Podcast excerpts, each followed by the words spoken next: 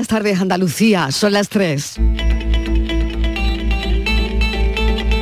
La tarde de Canal Sur Radio con Mariló Maldonado.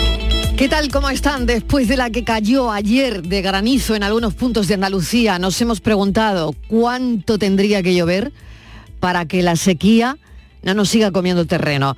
Pues fíjense, de todo hay. Lo que hemos indagado esta mañana, em, hemos llegado a la conclusión de que no existe una cantidad específica de lluvia que pueda aplicarse universalmente a las situaciones de sequía. Muy bueno sería una lluvia constante y de bastantes días. La mejora de la sequía no se basa únicamente en la cantidad de lluvia. Es importante, por ejemplo, la capacidad de absorción de la tierra y si está muy seca o no en lo que pueda retener la tierra, el suelo y por supuesto la gestión eficiente del agua. Todo eso lo veremos enseguida, por otro lado, con lo que vimos ayer, quién les iba a decir a los palaciegos después de la tremenda sequía que estamos sufriendo que iba a diluviar y de esa manera. Tremenda la granizada, nadie lo esperaba de unas gotas de lluvia sin importancia, en pocos minutos un cielo que descargó una brutal granizada que como saben ya a esta hora ha causado destrozos que aún están por contabilizar. En definitiva que en algunos puntos de Andalucía pues ha llovido mal, sí. También en la Axarquía. ¿Se está tropicalizando el clima mediterráneo? Es otra de las preguntas que hoy buscaremos y por supuesto contactaremos con alguien para que pueda hablarnos de ello. Otro asunto, novedades en la nueva ley de la vivienda y queremos saber cómo queda el asunto, porque hay lío de los alquileres referidos a las agencias que se contratan para alquilar. Hasta ahora pagaba la persona que alquilaba, pero parece que no, que ahora pagará la comisión, esa comisión de la agencia, el propietario. Así que lo vemos enseguida, todo eso. Hoy charlaremos con el rostro y la voz del cine español de las últimas seis décadas. José Sacristán, lo tendremos en el programa, que sigue sin perder ni su curiosidad ante la vida, ni sus inquietudes. Todo esto en nuestra primera hora, les damos la bienvenida a la tarde. Cuando ya me aburro de la vida y su sabor me vengo abajo y expresar nada. Cuando hay un vacío que me pincha el esternón, puedo ponerme en modo avión e irme a la cama. Pero hoy tuve un sueño un poco raro, cantaba canciones en inglés. Welcome to the United States of America. Please remain seated until the plane has come to a complete stop and the lights are off. Remember your luggage is in the versus rating and which you coded. Have a nice flight! Sí, voy a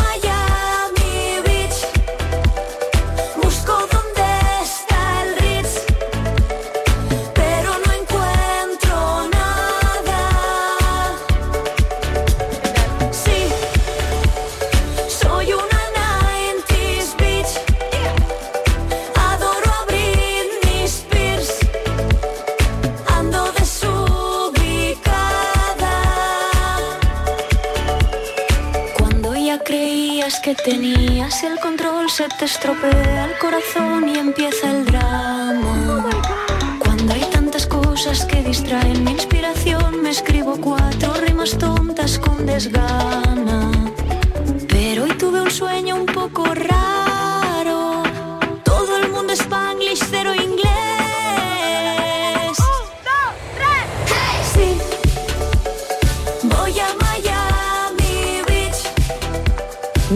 Rigoberta Bandini, esto es lo último, es viernes y se tiene que notar un poquito, claro que sí, ha vuelto al panorama musical con este tema lleno de sonidos veraniegos.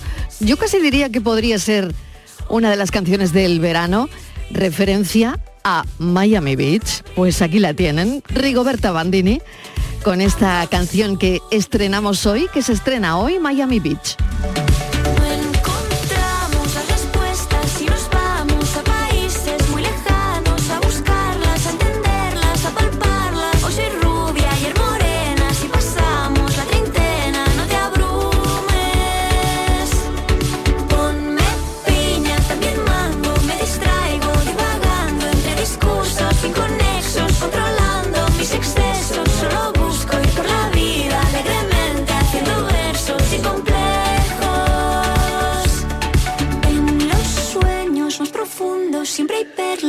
Diamantes que sostienen lo bonito y lo sagrado de la vida. Me he comprado cuatro libros de autoayuda en un outlet y si alguno me ayuda ya os lo contaré.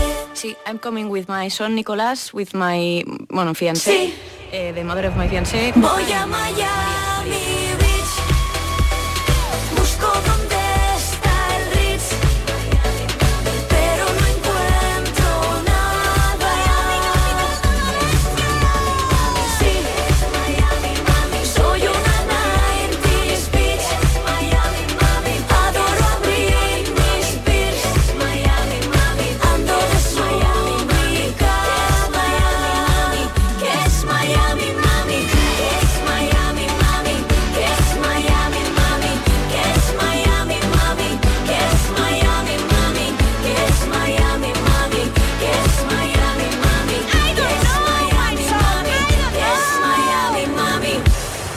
Tres y siete minutos de la tarde. ¿Cuándo tiene que llover para paliar la sequía que atravesamos? ¿Qué factores influyen para que la lluvia de estos días aporte agua a los embalses andaluces?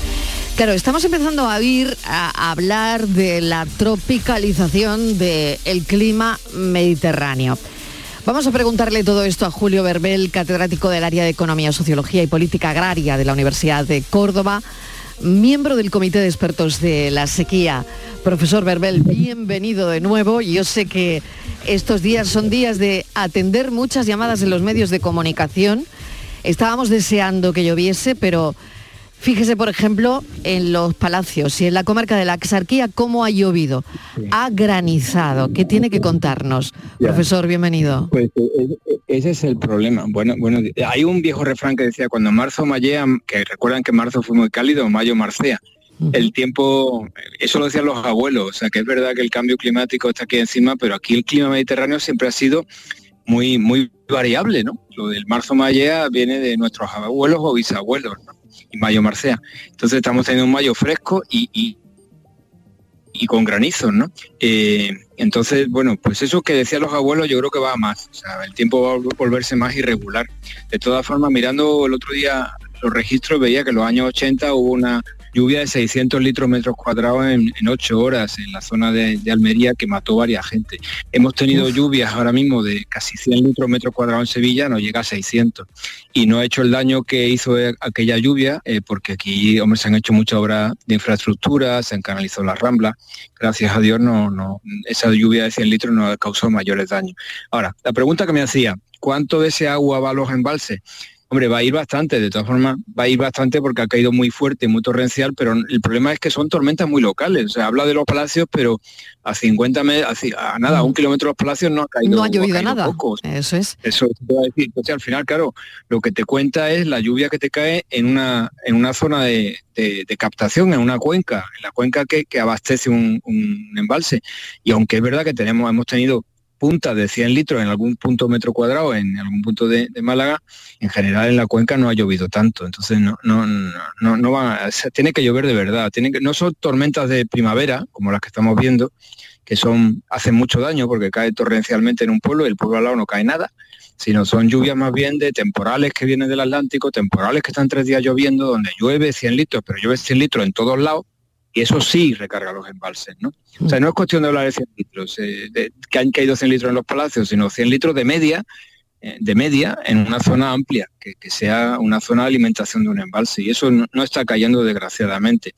La sarquía puede ser que sea ahora mismo en Andalucía una de las zonas más críticas, como dirían los periodistas, un punto caliente, y yo, no, yo, estoy deseando ver un poco, porque hay que, esperar un, hay que darle un tiempo, ver un poco cuánto de eso ha llenado el embalse de la Viñuela, y me temo que va a ser poco, ¿eh? a pesar de que en algunas zonas de, la sierra de la Sarquía eh, han llovido 100 litros, pero claro, tiene que llover en, toda la cuenca, no en, un pico. ¿no? Mm.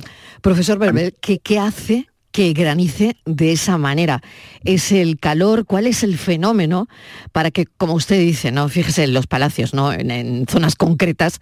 Bueno, pues esta mañana oíamos la desesperación de algunos agricultores que han perdido prácticamente todo, ¿no? Eh, se va a pedir al gobierno zona catastrófica porque es tremendo, ¿no? Esto se une a lo de la sequía, ¿no?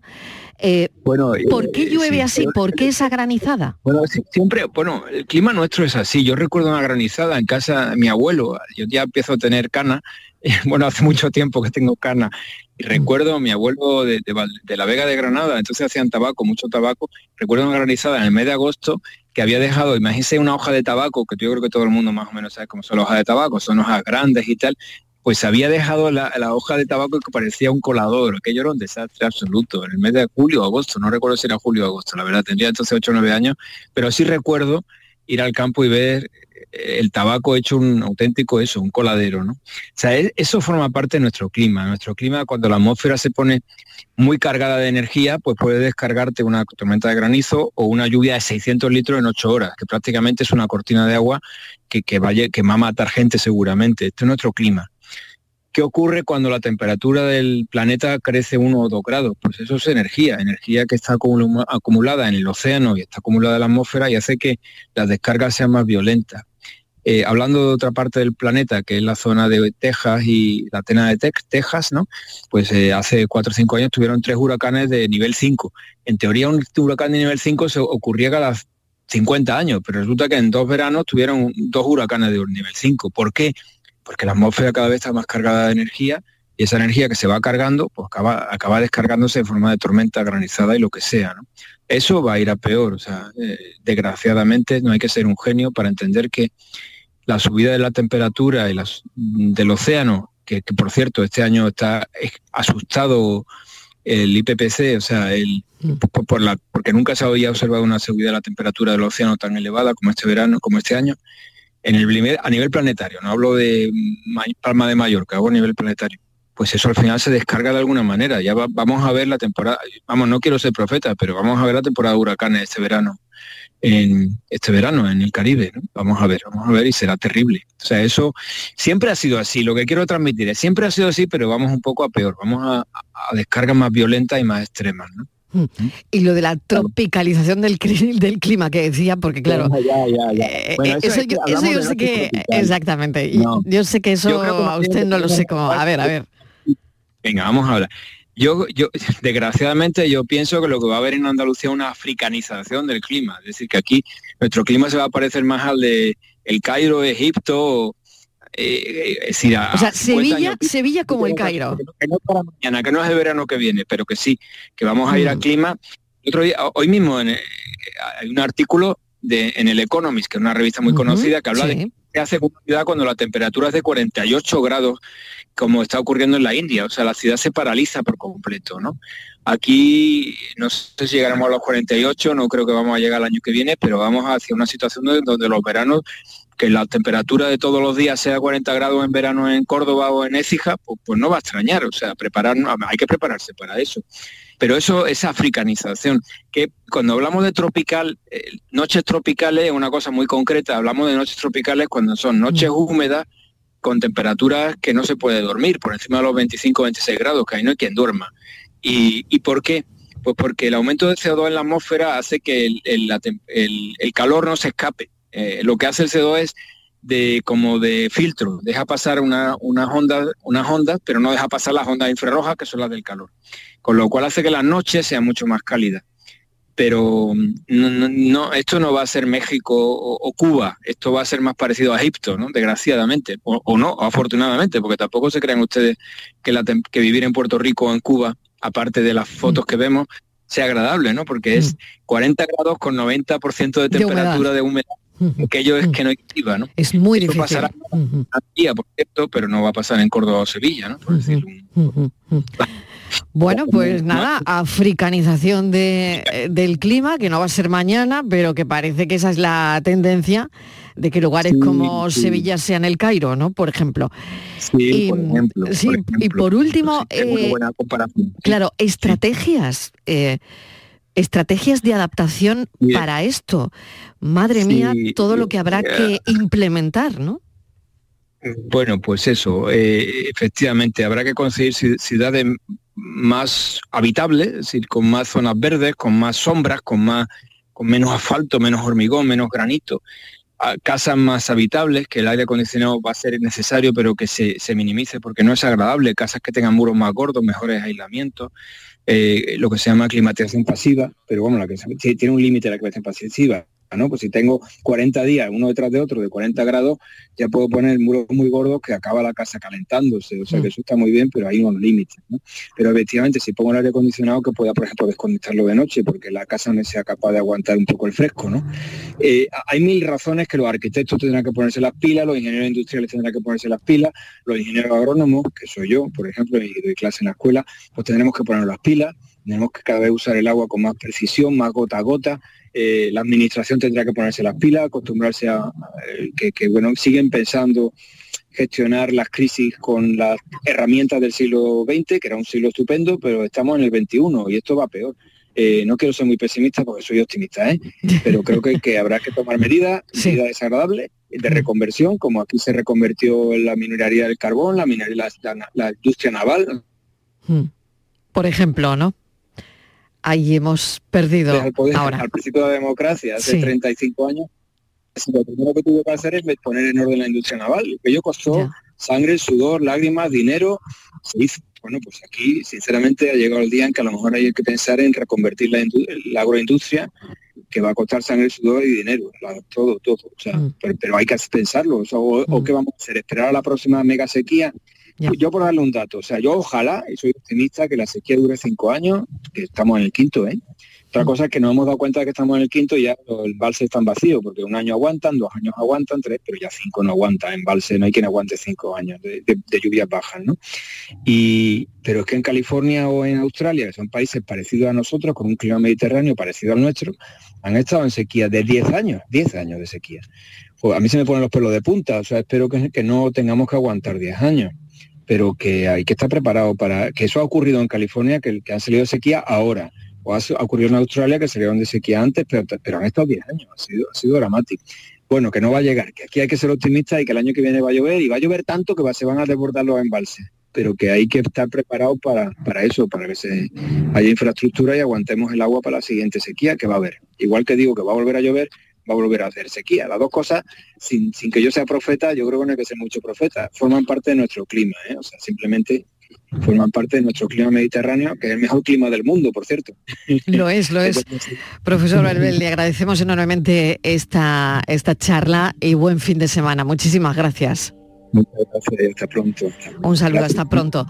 Tres y casi 20 minutos de la tarde. Vamos a cambiar de asunto. Las Cortes ya saben que han aprobado definitivamente la primera ley de la vivienda de la democracia y una de las novedades que incluye es que sean los propietarios los que paguen los honorarios de las inmobiliarias. Em, esta nueva norma genera diferentes dudas en el sector inmobiliario que están empezando a vislumbrar un problema común la caída de la oferta de alquiler ante el desafío que supone para los pequeños propietarios. Tampoco parece que aliente mucho a la otra parte. Los inquilinos no creen que se vaya a solucionar el problema de los precios. Dicho esto, vamos a analizarlo. Vamos a hablar con los distintos sectores. Ana Moreno, presidenta del Consejo Andaluz de Agentes de la Propiedad Inmobiliaria. Señora Moreno, bienvenida. Gracias por atendernos. Gracias a vosotros. Bueno, ¿qué piensa usted de todo esto? Que buscábamos una opinión autorizada. Eh, creo que es referente a los alquileres, ¿no? Eso es. He podido oír la conversación anterior. Sí, bien, bueno, yo desde el sector que represento, que es el de colegios oficiales de agentes de la propiedad inmobiliaria, Hemos sido muy críticos con la ley, sobre todo con el tema de los alquileres, porque creemos que eh, la exposición de motivos de la ley trataba de justificar una posible solución al tema de la puesta de vivienda en alquiler y desde luego no lo ha conseguido. Al contrario, nosotros ya estamos viendo los efectos, además en la, calle, en la agencia inmobiliaria, el efecto contrario que incluso la retirada de pisos del alquiler, pisos que ya estaban y que los propietarios han decidido ante la incertidumbre de la ley, ante el incremento de honorario, ante una serie de circunstancias, retirarlos del mercado del alquiler. Eso sería que, por ejemplo, es el propietario el que paga el porcentaje, que no sé ahora mismo cuánto es, usted me lo puede contar, el porcentaje eh, del alquiler. El que se lleva los honorarios, exactamente. los, paga el propietario cuando siempre lo había pagado la persona que buscaba el piso. No, no, no siempre ha sido así. Eso no, a ver, lo aclaramos. Sí, dentro de los colegios oficiales nosotros en las distintas provincias hemos visto diferentes idiosincrasias. Lo habitual era que cada parte pagara una mensualidad, el equivalente a una mensualidad. El arrendador pagaba una parte, el arrendatario pagaba otra. Había provincias donde solo pagaba el arrendador y otras eh, solo el arrendatario. Entonces habrá provincias en las que esto no afecte lo que ha sido el uso y costumbre normal, porque ya el arrendador era el que lo venía abonando, pero en Andalucía por lo general ha sido eh, operación compartida. El arrendador pagaba su parte el arrendatario la suya. Ahora, con la nueva ley, el arrendatario ya no va a pagar los eh, honorarios de la contratación de un piso en alquiler, que se repercuten al arrendador. Y eso tiene eh, pues dos efectos inmediatos. Uno, el primero es que si el arrendador tiene más gasto, el precio del alquiler va a subir. Eso ya lo estamos viendo. El que antes lo tenía en 500, ahora lo tiene en 550, en 600 o en 650, para mm, paliar el exceso de, gasto. Y luego también tiene un efecto pernicioso que, mm, que al, quitar ya al arrendatario como cliente de la inmobiliaria, eh, esa persona, el inquilino, se va a quedar sin asesoramiento profesional, porque ya no va a poder contratar a una persona que mm, le asesore, le informe del contrato, le, incluso le busque un piso, salvo que le busquemos otra solución dentro de lo que el derecho nos permite. Y nosotros como colegios oficiales sí estamos intentando dar para ello una solución a nuestros colegiados, a las inmobiliarias adscritas a los colegios.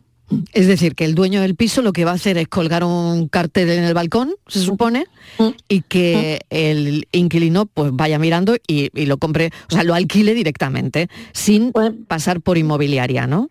Bueno, o, o sube, o si quiere seguir contando con inmobiliaria, va a incrementar el alquiler para, para compensar ese gasto que tiene de más. Mm. Claro, están argumentando también que mm, algunas medidas no son suficientes para controlar el aumento excesivo de los precios en áreas tensionadas, es decir, en áreas con alta demanda de viviendas. ¿Usted qué cree? No, las medidas que adopta la nueva ley no suponen una solución al control de precios. No, no lo supone, y mucho menos desde el momento que baja la calificación de gran tenedor a las personas, a las familias que tengan cinco viviendas en alquiler. Que la ley no especifica si tienen que ser todas en la zona tensionada o si son distribuidas por un territorio determinado, eso ya vendrá luego la, interpretación de la ley o bien vía reglamento o bien vía jurisprudencia, porque esto está abocado y lo vemos mm, tanto a recursos de inconstitucionalidad por la imprecisión que tiene la ley, como a que sean pues, los tribunales los que tengan que ir perfilando ciertos aspectos. Y desde luego no es la solución, porque ya estamos viendo que en determinadas zonas, sobre todo en las zonas bien más turísticas o las que podrían calificarse como tensionadas, que eso dependerá ya de los ayuntamientos, de las comunidades autónomas, pues eh, se están retirando los pisos del mercado del alquiler. Si el arrendador no le salía cuenta dentro de sus previsiones de inversión el tener el piso alquilado, lo retira y lo pone en venta. Mm.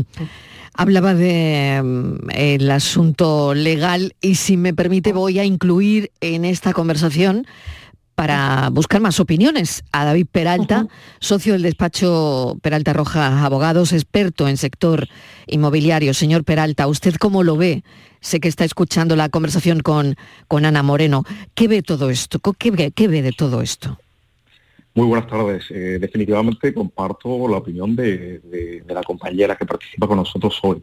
Puede parecer que desde el punto de vista jurídico, eh, técnico, eh, eh, realmente se da una solución a, esta problemática dentro del mercado inmobiliario, pero en la práctica estamos viendo todo, todo lo contrario, clientes del despacho que ante la simple eh, ante el simple hecho de escuchar eh, sobre esta sobre esta modificación que se hace de la ley de rendimientos urbanos nos llama para estudiar la posibilidad de bueno, alquilar su inmueble ya no a través de los cauces normales como vivienda eh, como vivienda habitual, sino eh, a través de portales como Airbnb eh, y otros portales turísticos, con lo cual realmente no sabemos si en la práctica el gobierno va a conseguir exactamente esto que quiere, que es beneficiar en teoría a los arrendatarios.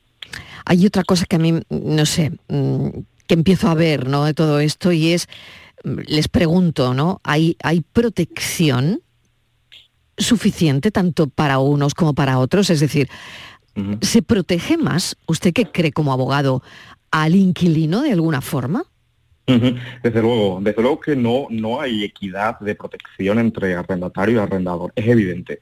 Simplemente debemos eh, comprobar que en cuanto a En cuanto a los desahucios se refiere, eh, no hay ninguna medida de protección para estos propietarios que pueden verse en la situación donde eh, personas que en un inicio puedan parecer solventes, pues han devenido en una situación de insolvencia, sea voluntaria o incluso involuntaria. ¿no? Las medidas que se han adoptado por el gobierno realmente no facilitan el desahucio, sino que ponen trabas a la labor judicial justamente para poder devolver por decirlo de alguna manera, la vivienda a su, a su, a su propietario. ¿no? Es decir, por, ejemplo, se prohíbe poner, eh, eh, se prohíbe directamente eh, los desahucios que no tengan una fecha predeterminada, por ejemplo.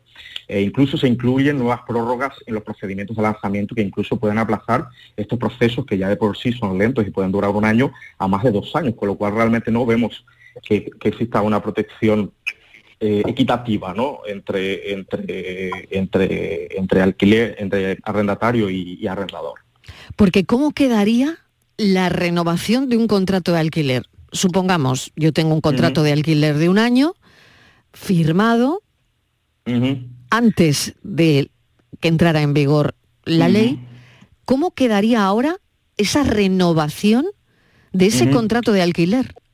De momento, lo que en cuanto a la renovación eh, se, refiere, en este aspecto concreto no hay una gran modificación. tener en cuenta que la ley de arrendamientos urbanos eh, ya prevé la posibilidad de que sea el arrendatario el que disponga de la facultad de renovar el contrato eh, de forma automática. Es decir, un año, aunque el contrato de arrendamiento diga que tenga una, tenga una duración de un año, eh, el, arrendador tiene, tiene la obligación de respetar un máximo de cinco años de, estancia, en este caso, del, arrendatario. Cosa, cosa diferente es que en la práctica seguimos viendo contratos de arrendamiento donde eh, se excluye, digamos, esta posibilidad por parte del, arrendador. Pero esto no ha cambiado mucho. Eh, vuelvo a Ana Moreno por si quiere añadir alguna cosa. Ana. Sí, yo estoy de acuerdo con mi compañero que la ley es muy proteccionista respecto al arrendatario, pero deja bastante desasistido al propietario. El tema de la prolongación del plazo de los desahucios, la posible condición sobrevenida de vulnerabilidad del arrendatario, hace que el propietario tenga una inseguridad muy grande. Y nosotros, como ya he dicho antes, lo vemos en la retirada del producto del mercado, que como también ha referido mi compañero, los propietarios están pasándose al arrendamiento de temporada o al arrendamiento turístico. Voy a incluir a otra voz más en esta conversación que me parece fundamental. La de Ángel Muñoz, que es propietario de la inmobiliaria Vivienda y Locales de Granada. Es una inmobiliaria, tengo entendido que no muy grande. Ángel, bienvenido. Hola, buenas tardes, bien hallado, muchas gracias. ¿Y usted cómo ve todo esto?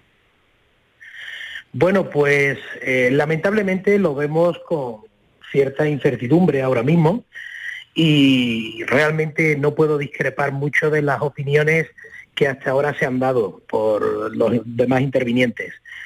La realidad es que nos encontramos ante una situación complicada cuando viene un cliente y nos solicita un piso de alquiler, un apartamento de alquiler en Granada concretamente, que es donde nosotros trabajamos, y, la cuestión es que cada vez son menos los pisos disponibles y más caros.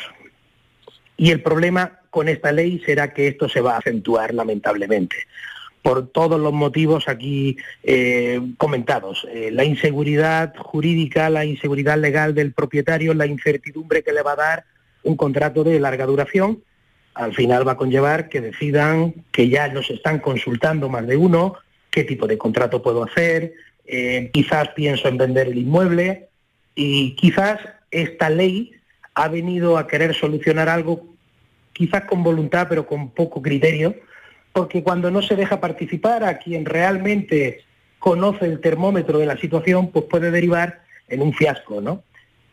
Creo que se ha enfocado el problema, al menos en la parte que nos toca a las inmobiliarias, eh, en un problema irreal, en algo que no existía como tal, ¿no? El hecho de, por ejemplo, que los honorarios a partir de ahora sean abonados por el arrendador y no por el arrendatario esto sinceramente creo que no va a aportar solución alguna. ¿Y usted cree que eso es un problema? Porque, bueno, como usted está comentando, la persona puede decidir vender y, bueno, y me quito el, problema. Por lo tanto, mm, menos viviendas, como decía, en alquiler, ¿no? Está clarísimo. Esa es una situación y la otra situación va a ser que al fin y al cabo esos costes que a partir de ahora haya de asumir el propietario los va a repercutir sobre el precio del alquiler en la mayoría de los casos. O sea, subo el alquiler, pero al final yo tengo que pagar eh, esa comisión. ¿De cuánto sería eh, la comisión? ¿De qué comisión estamos hablando, Ángel? Los honorarios de gestión, por norma general, eh, se corresponden con el equivalente a una mensualidad de la renta. Una mensualidad de la renta.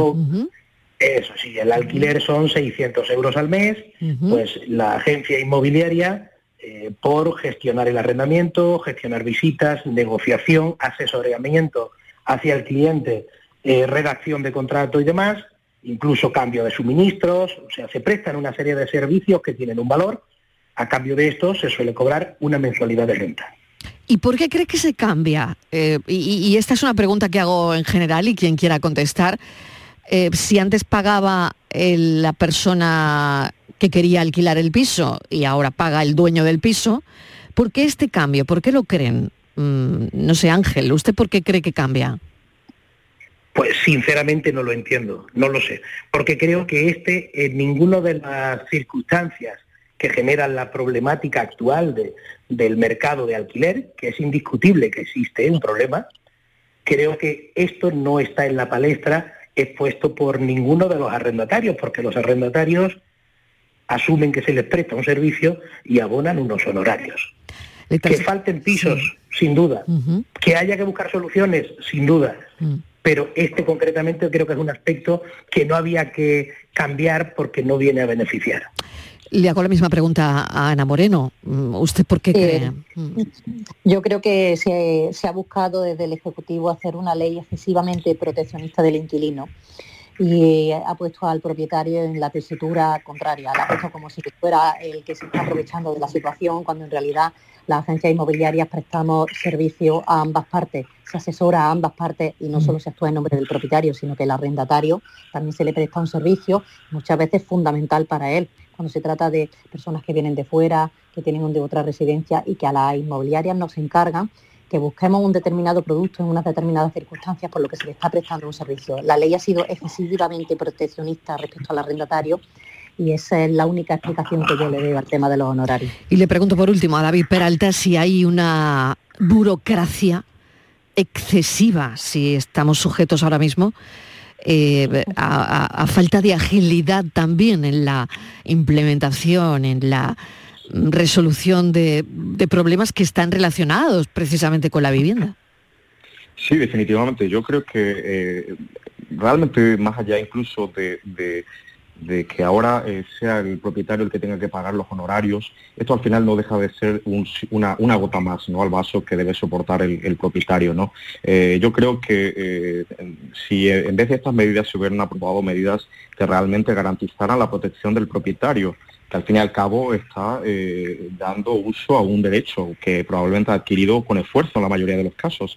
Entonces, eh, quizá de esa manera, pues a lo mejor al propietario no le hubiera importado pagar eh, la comisión de, la inmobiliaria, ¿no? Pero claro, nos encontramos a, que no solamente va a poner su vivienda en alquiler, no sabe exactamente si el inquilino le va a pagar de manera de manera mensual o le va a dejar alguna mensualidad debiendo y, ahora no solamente eso, sino que no sabe eh, si eh, en el hipotético caso de que quiera iniciar un procedimiento de socio, cuánto tiempo va a tardar y ahora, por si fuera poco, pues nos encontramos con más trabas, ¿no? Y a esto le sumamos esta serie de derechos que eh, desde luego van, en su contra. ¿no? Yo creo que eh, se podían haber buscado soluciones eh, alternativas y desde luego yo creo que el tema del pago de los honorarios, si acaso, bueno, sería el menor de los problemas que, los propietarios estarían asumiendo con la nueva legislación.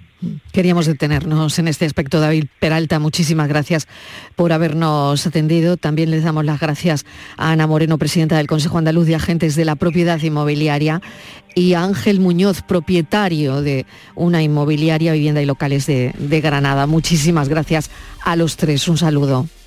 Gracias a vosotros. Un saludo, muchas gracias. Buen fin de semana. Vamos un momentito a publicidad.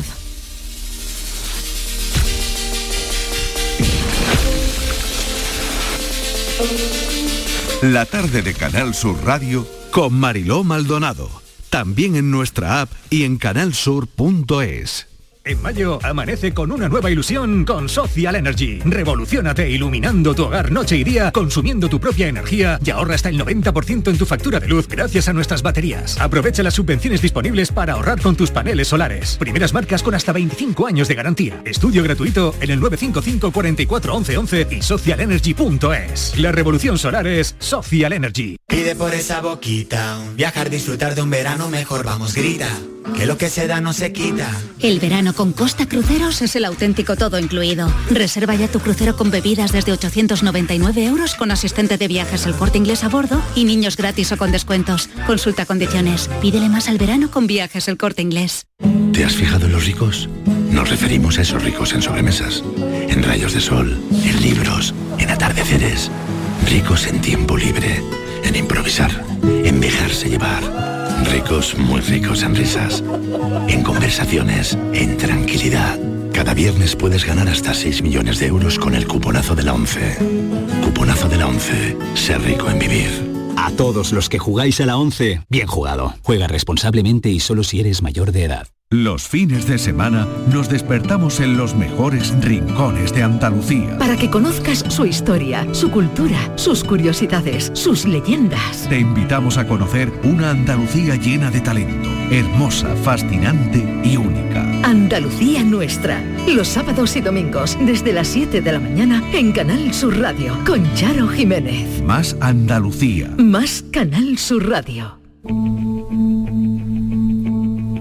La tarde de Canal Sur Radio con Mariló Maldonado. Vamos a presentarles la foto del día. Esta es. Hola, buenas tardes. ¿Qué tal?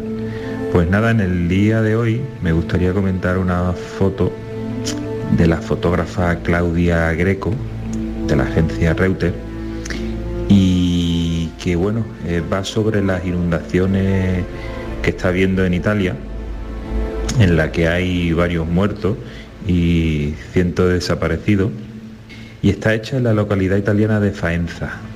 Y es una foto en la que no se ve las inundaciones en sí, pero sí se ve una, una mujer dentro de su casa con la cabeza apoyada en la pared y en la que llora desconsoladamente, ¿no? Y yo creo que bueno, que aunque no se vea nada de las inundaciones y de, la, de los destrozos que ha hecho, pero es una foto muy significativa y que realmente dice mucho de lo que está pasando allí en, en Italia.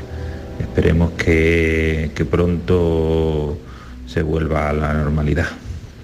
Un abrazo fuerte. Un abrazo, buen fin de semana. 14 ríos se han desbordado en Italia. Hablábamos hace un instante con un profesor experto en ello que nos hablaba del clima, ¿no? Eh, ha arrasado 23 localidades en Emilia Romagna, ¿no? Ha sido tremendo. 13 muertos, 13.000 evacuados.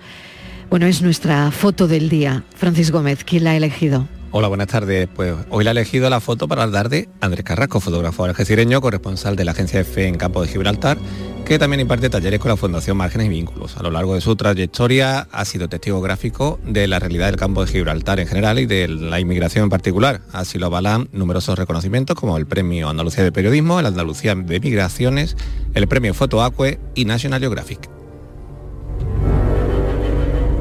La tarde de Canal Sur Radio con Mariló Maldonado. También en nuestra app y en canalsur.es. Canal Sur Radio, Sevilla. Soy el río Guadalquivir. En mis aguas se reflejan siglos de historia y en mi cauce fluye el futuro de nuestra ciudad. Porque cuando se trata de avanzar hacia una Sevilla más sostenible y amable, todos vamos en el mismo barco. Cruceros Torre del Oro. Más de 40 años apostando por el ocio y la cultura en Sevilla. Descubre nuestra obra social en crucerosensevilla.com. Si estás cansado ya de tanto pagar entre gasolina, luz y ahora el tope del gas, venga, corre y llámame, que no hay tiempo que perder, nuestro petróleo es el sol y lo tienen que saber. Placas fotovoltaicas Dimarsa. Infórmate en el 955 12 13 12 o en dimarsa.es.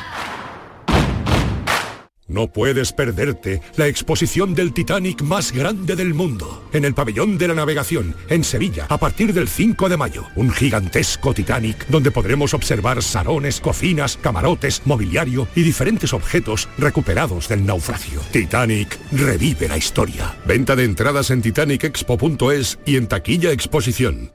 Los frigoríficos del ahorro, los frigoríficos Nevir. Selección de frío o congelador, motor inverter para bajo consumo, enfriamiento rápido, silenciosos. Sí, sí, frigoríficos Nevir. En blanco o inox, puertas reversibles. Ya lo hemos dicho, somos los frigoríficos del ahorro. Nevir, en las mejores tiendas. Este fin de semana volvemos a disfrutar de la radio contigo en Gente de Andalucía, con todo lo que nos ofrece nuestra tierra y con su gente. Déjate seducir por todo lo que tenemos y síguenos. Gente de Andalucía, con Pepe de Rosa. Este fin de semana desde las 11 de la mañana en Canal Sur Radio. Más Andalucía, más Canal Sur Radio. La tarde de Canal Sur Radio con Mariló Maldonado. Llega la gente más joven a la antena, es como una bocanada de aire fresco cuando están ellos, a mí me encanta. Voy a saludar a Javier Soto. Javier, bienvenido, ¿cómo estás? Hola Mariló, buenas tardes. Gracias por estar con nosotros una tarde más. Aurora Macías, que también la tengo ya por ahí. Aurora, ¿qué tal? Bienvenida. Buena, ¿qué tal Mariló? ¿Cómo estamos? Muy bien. Y presento a Elena Castillo. Bueno, que yo quiero que se presente ella. Elena, bienvenida, que hoy está por primera vez en esta tertulia millennial, centennial, digamos tertulia generacional. ¿Qué tal? Hola, muy buenas tardes Mariló, ¿qué tal? Pues háblanos un poquito de ti. Pues nada, bueno, aquí llevo poquito tiempo. Eh, yo soy de Córdoba, lo que ya estudié aquí periodismo en Málaga. Y bueno, estuve, estuve también en Chile y en Madrid estudiando un poquito y nada, de vuelta aquí a seguir haciendo el periodismo. Muy bien. ¿Y qué es lo que más te gusta? Me ha caído súper bien, Elena, cuando he dicho "En- en, en Chile y en Madrid, estudiando un poquito. O sea, está siendo realista, solo. ¿eh? Mucho no, un poquito, ¿no? Hay que disfrutar también un poquito, sí. Hombre, claro que sí. Oye, queríais hablar, me habéis contado que queríais hablar de los videojuegos porque son el fenómeno cultural eh, más importante de nuestros tiempos, ¿no? Ha influenciado en la cultura popular, ¿no? Está dejando una huella significativa pues en todo, ¿no? Ah, Está influyendo en la música, en el cine, en la moda, en, en todo el entretenimiento, ¿no? Hay, hay juegos icónicos, ¿no? Como el de Super Mario Bros, por ejemplo. Yo, yo si estoy anticuada me lo decís, ¿no? Como el de Lara Croft, no lo sé. Eso nunca por pasa de ejemplo. moda. Eso no pasa de moda, ¿no? Puedo pasar de moda de yo, la pero Lara Croft no. Bueno, Javier, a ver, eh, ¿por qué os interesa este tema de los videojuegos? Es una explosión de creatividad más y justo ha cogido la explosión a más que nuestra generación a la, a la anterior a la nuestra, pero sí que a nosotros debido a la- a la- al desarrollo de la tecnología, de los gráficos, de la potencia de los procesadores, pues nos ha cogido toda la, la ola. Y nos hemos criado entre como con Mario Bros. Ha habido videojuegos eh, cuando yo tenía 8 años en la Super Nintendo, que lo he disfrutado como un enano de 8 años, y hay videojuegos hoy que están en la Nintendo Switch, que es la, bueno, digo Nintendo como puede decir otra empresa, eh, de Ujú. Mario Bros también, o el otro día mismo fui hace un par de semanas a ver la película de Mario Bros y disfruté como un enano de 8 años. Entonces es una forma más de disfrutar con la creatividad de genios que, que hacen obras como esa. Bueno, Zelda estamos escuchando, ¿no? ¿Te- ¿Te me suena encanta, de, ¿te suena de algo, Elena? Sí, es conocido. Yo es verdad que, por ejemplo, de videojuegos no, no he sido siempre mucho, como dice el compañero Nintendo y todo, sí. Pero es verdad que desde hace unos años, y yo creo que desde la pandemia, el auge de los videojuegos está mucho más. Y es verdad que con la realidad virtual, por ejemplo, y todo, hace que llame más la atención de decir, no solo estoy sentada en una silla delante de un ordenador, sino que puedo disfrutar de, de tenerlo como más cerca el videojuego. Aurora, ¿tú a qué juegas? Pues mira, justo te iba a contar que Zelda me lo empecé con Javier al lado mía en el sofá echando una tarde estupenda, ¿verdad Javier? No sé si te acuerdas. yo juego, yo juego. Además soy jugadora activa en el caso de, de Nintendo y jugadora pasiva en el caso de, de la Play. Que de hecho, eh, lo que, lo que, o sea, como mi visión del videojuego es como que es la nueva plazoleta, ¿no? O sea, cuando éramos pequeños teníamos la capacidad de jugar en la calle, nosotros como generación nos renunciamos a, a- a, pues, a seguir teniendo una forma de entretenimiento activa que no solo sea consumo, ¿no? sino al final tú en un videojuego tienes una parte de creación importantísima. Es como si tú decidieses sobre la película que estás viendo, ¿no? y, y- y para mí el videojuego es eso, es la manera de seguir eh, pues estando en contacto con, con- y teniendo un momento de disfrute en, en- en el día a día con colegas. De hecho, ya os digo, yo con Javier no juego, pero es que le veo jugar todas las noches, porque me conecto solo para verles jugar el For- a Fortnite con un montón de amigos que se reúnen, pues ya os digo, después de la hora de la cena y, y que es como un momento ya no solo de juego, sino de socialización. Sí, sí. La plazoleta Bueno, Javier, ¿y, encantado, y ¿eh? cómo vas? A ver, ¿y cómo vas tú en el Fortnite? Que yo me Yo enteré. soy malísimo. Yo soy malo que me, que me escuchen aquí. ¿Sabes qué pasa? Que hay Sí. juegos de. Yo, por ejemplo, Mario Bros, Zelda, que estaba sonando la banda sonora y me encanta. Yo me, he- me he criado con esos. Fortnite me he pillado ya, pues de los 30 ya, Mariló, entonces me cuesta más, me cuesta más. Porque Pero es llegan súper niños curioso, de, ¿eh? Llegan niños de 18 años están hiperactivos ya y pum, pum, pum, y, ahí, y que yo no las veo venir. Entonces yo me conecto a Fortnite, a la plazoleta que decía Aurora, que me ha encantado. Sí, sí. eh, más como terapia de hablar con mis amigos, y es verdad, que más que por el propio juego. Yo me conecto y es verdad que tengo ahí el muñeco, voy matando, bueno, más me matan a que, que mate yo, pero, pero me encanta charlar con, pues, con Filo, que viene con muchas tardes con nosotros, con Aurora también, con más amigos, y es casi una terapia de, oye, después de trabajar, estudiar todo el día, pues te conectas y en vez de ir a la plaza del pueblo, pues vas a la plaza virtual de cualquier juego. Sí, sí, me Qué curioso, ¿no? Em, ¿Cómo ha cambiado todo, no? Y otra cosa muy importante es el impacto económico. Eh, la industria de los videojuegos ahora mismo es la más lucrativa de todo el mundo, genera miles de millones de ingresos, emplea a mogollón de gente y, y no lo sé, creo que esto mm, sigue generando dinero y trabajo. y sobre todo desde más jóvenes. Porque es verdad que... Gente joven, en gente joven, Claro, ¿no? cada Claro. vez mm, conozco a En gente creativos, que ¿no? desde más pequeños, mm, que nosotros a lo mejor con nuestra edad no teníamos eso, empezaban de- ya está empezando desde pequeño a ingresar dinero con videojuegos. Es decir, disfrutando jugando delante de una pantalla. Que eso Pero también mira, hay una hace cosa que es mucho- súper... Mm, ah, Hay una cosa súper curiosa que, que justo te salía, Marilo, estabas hablando de, de- ¿no? Estabas introduciéndonos como en el tema y al final decías, no sé, y, y es justo lo que ocurre. O sea, es que la, la sociedad no tiene ni idea de lo que está ocurriendo con, con esta industria y de, y de la realidad económica que supone. O sea, ahora mismo, por ejemplo, se está gestionando una compra de Microsoft por 60 millones de dólares, eh, que cambia por completo toda la industria del videojuego, que además está en juzgados y está en boca de todos porque hay eh, pues como un miedo por parte de Sony a, a que al final eh, Microsoft tenga un monopolio de mercado y todo esto, que al final son claves económicas, son claves, eh, bueno, e- e- económicas digo en términos y digo en dinero, ¿eh? o sea que esto es una conversación de adultos y, y- y no se habla en los medios convencionales. O sea, es, es imposible que muchas veces cuando decimos es que los jóvenes no, no leen el periódico o no ven el telediario, es que hay veces que te preguntas, hay temas que, que nos incumben a todos y que, y que, no sé, a lo mejor se nos, se nos suponen más a nosotros,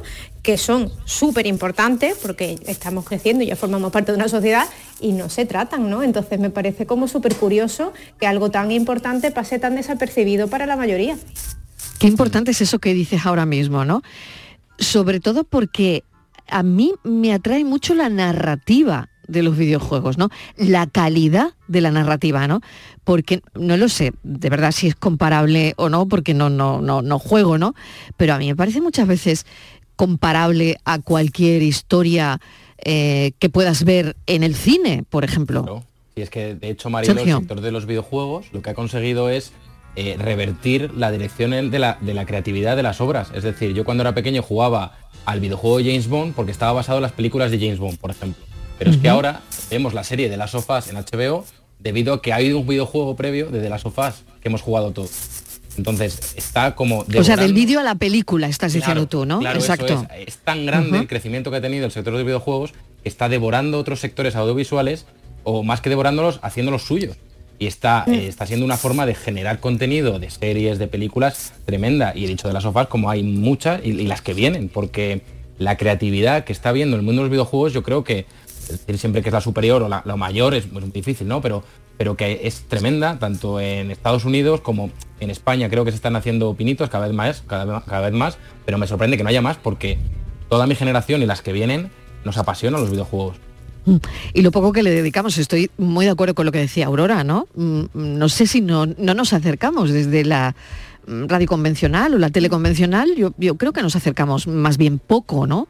¿Tú cómo lo ves como periodista? También yo creo que mm, la parte de, de los medios de la comunicación también tienen como una parte de crítica a los videojuegos, porque yo muchas veces he visto alguna noticia de en vez de hablar de un videojuego nuevo que ha salido o que va bien, muchas veces he visto pues el videojuego hace apología a la violencia o para los niños. Eso también hace mucho y al final yo por ejemplo he escuchado más críticas hacia videojuegos en los medios que, que decir algo bueno de que está ayudando por ejemplo en el sector de dar trabajo, de, de tener más ingresos, que al final hace que, que si quien no esté muy interesado en el tema, eh, diga, pues no me voy a meter mucho más porque estoy viendo que, que me están criticando el juego que a lo mejor puede crear violencia hacia mi hijo, entonces no voy a evitarlo.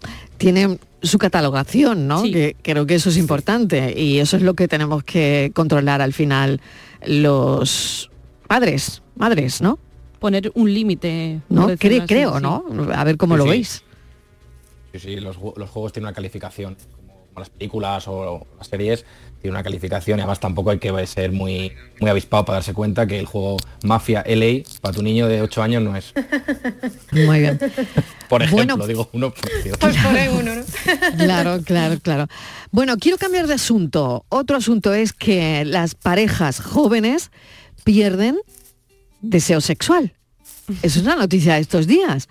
Las generaciones más jóvenes están normalizando el bajo deseo sexual.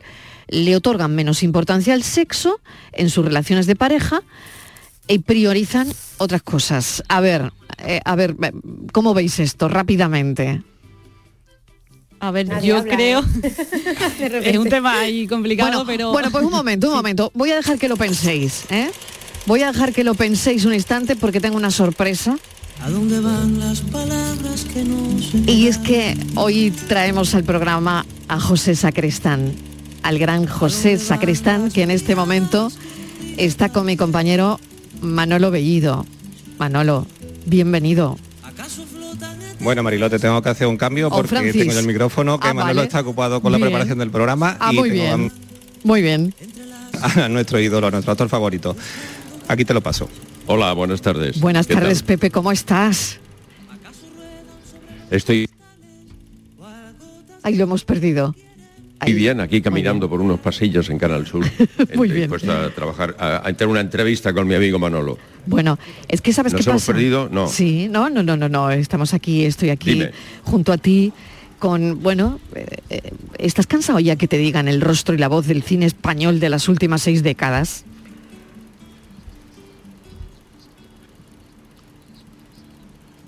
Una mujer, me dicen eh, todo tipo de cosas, ¿no? La verdad es que yo tengo mucha suerte con esto de que la vida y el trabajo van de la mano desde hace muchísimo tiempo y lo asumo tanto lo más cordial como lo que es menos cordial a propósito de lo que inspira puede, ¿no?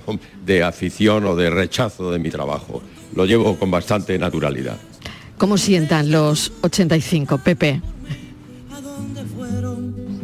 Estás, eh, estamos escuchando una canción de Sí, Silvio sí. que eran los títulos de crédito de Cara de Acelga, mi segunda película de director. Correcto, sí. correcto, Qué- correcto. qué- qué recuerdos, qué recuerdos. ¿Y qué recuerdos Claro, te trae? Era la canción de los títulos de crédito de Cara de Acelga, sí, sí. Muy, muy agradable, la verdad lo pasé muy bien. El señor Matas fue un productor muy generoso y conté con un reparto de compañeros y compañeras maravillosos. Y la película, bueno, no, no quedó mal, no quedó mal. No, en fin, estoy, estoy contento, sí, sí, me quedo. Tengo un, un gratísimo recuerdo de mi cara de acelga, donde yo todavía cantaba, canta, porque ya, ya no, ya, ya la tonadillera que yo he querido ser ha desaparecido. Y entonces le hice un homenaje a mi amigo el maestro Solano, y le entonaba ahí un- unos trozos del maletilla que cantaba mi amigo Juan Valderrama en su momento y unos verdiales que cantábamos en un, en un camión que había una boda. Todavía me quedaba algo todavía de resuello flamenco que ya se va perdiendo. Pues simplemente queríamos darte la bienvenida, saludarte y mandarte un, un abrazo y un beso enorme y que te cuides mucho. Muchísimas gracias, igualmente. Gracias por vuestro interés. Un abrazo muy fuerte. Chao. Dios. Y lo que quería preguntar ahora a los millennials es si, aparte de Mario Bros y de Zelda y de todo lo demás, han visto alguna película de José Sacristán. bueno, más que películas, yo por ejemplo serie. Serie. Serie sí he visto más de José Sacristán. Venga, muy bien. A ver, Aurora. Te soy sincera, la verdad es que no. De hecho, hoy cuando me decíais, prepara una pregunta para José Sacristán, eh, era como su nombre, su apellido, su cara, todo ha trascendido a todo lo que ha hecho, porque cómo puede ser que lo conozcas sin recordarlo en nada, ¿no? O sea, eh, eh, la verdad es que ha conseguido en la vida una cosa súper complicada, y, ir más allá de su trabajo en el entorno social me parece algo que muy poca gente consigue. La verdad es que ha tenido que ser muy buen profesional como para buscarlo y ver algo para poder haber conseguido eso. Es decir, que Aurora, por ejemplo, no ha visto ninguna película de Pepe Sacristán, pero sabe que existe. Por lo tanto, ¿qué importancia tiene eso entre la gente de vuestra generación? En el caso de Elena, ella ha visto alguna serie, y en el caso de Javier Soto, yo no sé si la colmena, yo no sé si sale José Cristán, es que no lo sé, porque yo creo que la he visto, pero no, no, estoy, no estoy seguro. Pero vamos, me uno a lo que decía Aurora, cuando me han dicho que podía entrar en el programa, sé perfectamente quién es aún creyendo que solo he visto una película de él, que probablemente haya visto más porque además me encanta el cine, o sea que seguro que he visto alguna más. Seguro que sí, ¿no?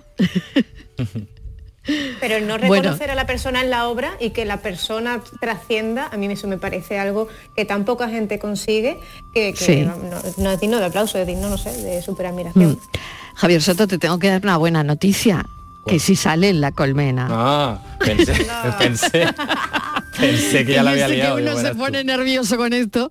Pues mira, la colmena, el reparto de la colmena es Paco Raval, Ana Belén, Victoria Abril, López Vázquez. Magnífico eh, entonces. José Sacristán también, por supuesto, estaba ahí en la colmena, ¿no? Y bueno, estábamos hablando del sexo, que me quedan cuatro minutos. Em, ¿Qué pasa? ¿Qué pasa con esto? Las parejas jóvenes, dice el titular que tengo aquí, pierden deseo sexual. A ver, Elena. Eh, ¿Tú cómo interpretas este titular? Yo creo que mm, como nuestras generaciones, por decirlo así, eh, cada vez tenemos más miedo a tener una relación en pareja, afianzada, eh, cada vez nos cuesta más aguantar, por decirlo así. Estamos acostumbrados más un poco a, a, las relaciones de a lo mejor inusuales, fin de semana. Entonces, cuando entramos en pareja es como que a lo mejor buscamos más tranquilidad, por decirlo así, buscamos como otra cosa en vez de darle más importancia a lo que puedes tener a lo mejor de salir una noche y tener una relación así de, una noche solo y ya está. Javier, te toca. Que nos dejen tranquilos, Marilo, que yo aquí he escuchado que somos más promiscuos. Que yo hago lo que me da la gana. Tenemos más relaciones de riesgo. Pero ahora resulta que tenemos menos relaciones sexuales. sí, a ver, no, cuadra, nada. A mí tampoco me cuadra nada. ¿Qué quieres que te diga? Me han puesto aquí el titular, pero digo, yo, yo lo voy a contar, pero no me cuadra mucho, ¿eh? Tienes toda la razón, Javier. Tampoco, ¿eh? No, no me sale la cuenta. Que hagan ese estudio la gente de 50 años, Mariló. a ver qué sale. a ver qué nos sale. A ver qué nos sale, ¿no? Bueno, eh, Aurora, a ver tu opinión que es brutal, o sea, es que me hace gracia que en la sociedad más sexualizada, en la que todo el mundo se queja de la, no sé, las escenas eh, súper explícitas en series, en películas, mm, canciones con avisos de contenido sexual, eh, a las mujeres se mm. nos señala porque vamos enseñando, y ahora de mm. repente a esa generación a la que todo el mundo intentaba cubrir, no le interesa. Pues, pues no sé, ni tanto ni tampoco, ¿no? O sea, me, parece que es un poco precipitado eh, el titular, pero igual, no sé, me voy a mirar el estudio a ver qué conclusiones se sacan. sí, yo creo que va a ser mejor. Yo lo quería traer precisamente por eso, ¿no? Para saber vuestra opinión, vuestra idea de, todo esto y nunca decepcionáis, la verdad. Bueno, os agradezco una tarde más, que rápido se me pasan estos 20 minutitos que llevamos charlando. Nos ha dado tiempo de analizar la industria de los videojuegos, pasar de Zelda al grandísimo actor José Sacristán, a saber lo que pensáis de, ese cine y de, bueno, y de Pepe Sacristán, si lo conocíais o no, para terminar hablando de un estudio que voy a romper ahora mismo porque yo tampoco le veo mucho sentido. Así que muchísimas gracias, Elena Castillo. Tú te, espero ver más por aquí. Esperemos que sí, yo encantada. Encantada. Javier Soto, mil gracias como siempre, un beso enorme. Otro de vuelta. Y otro beso para Aurora Macías, que os espero pronto. Muchas gracias, Mariló. Me voy a ver alguna peli de Sacristán, a ver si me Venga, venga. Oye, ya tenéis deberes el fin de semana, alguna peli de Pepe Sacristán. Un besito para todos, buen fin de semana a los tres.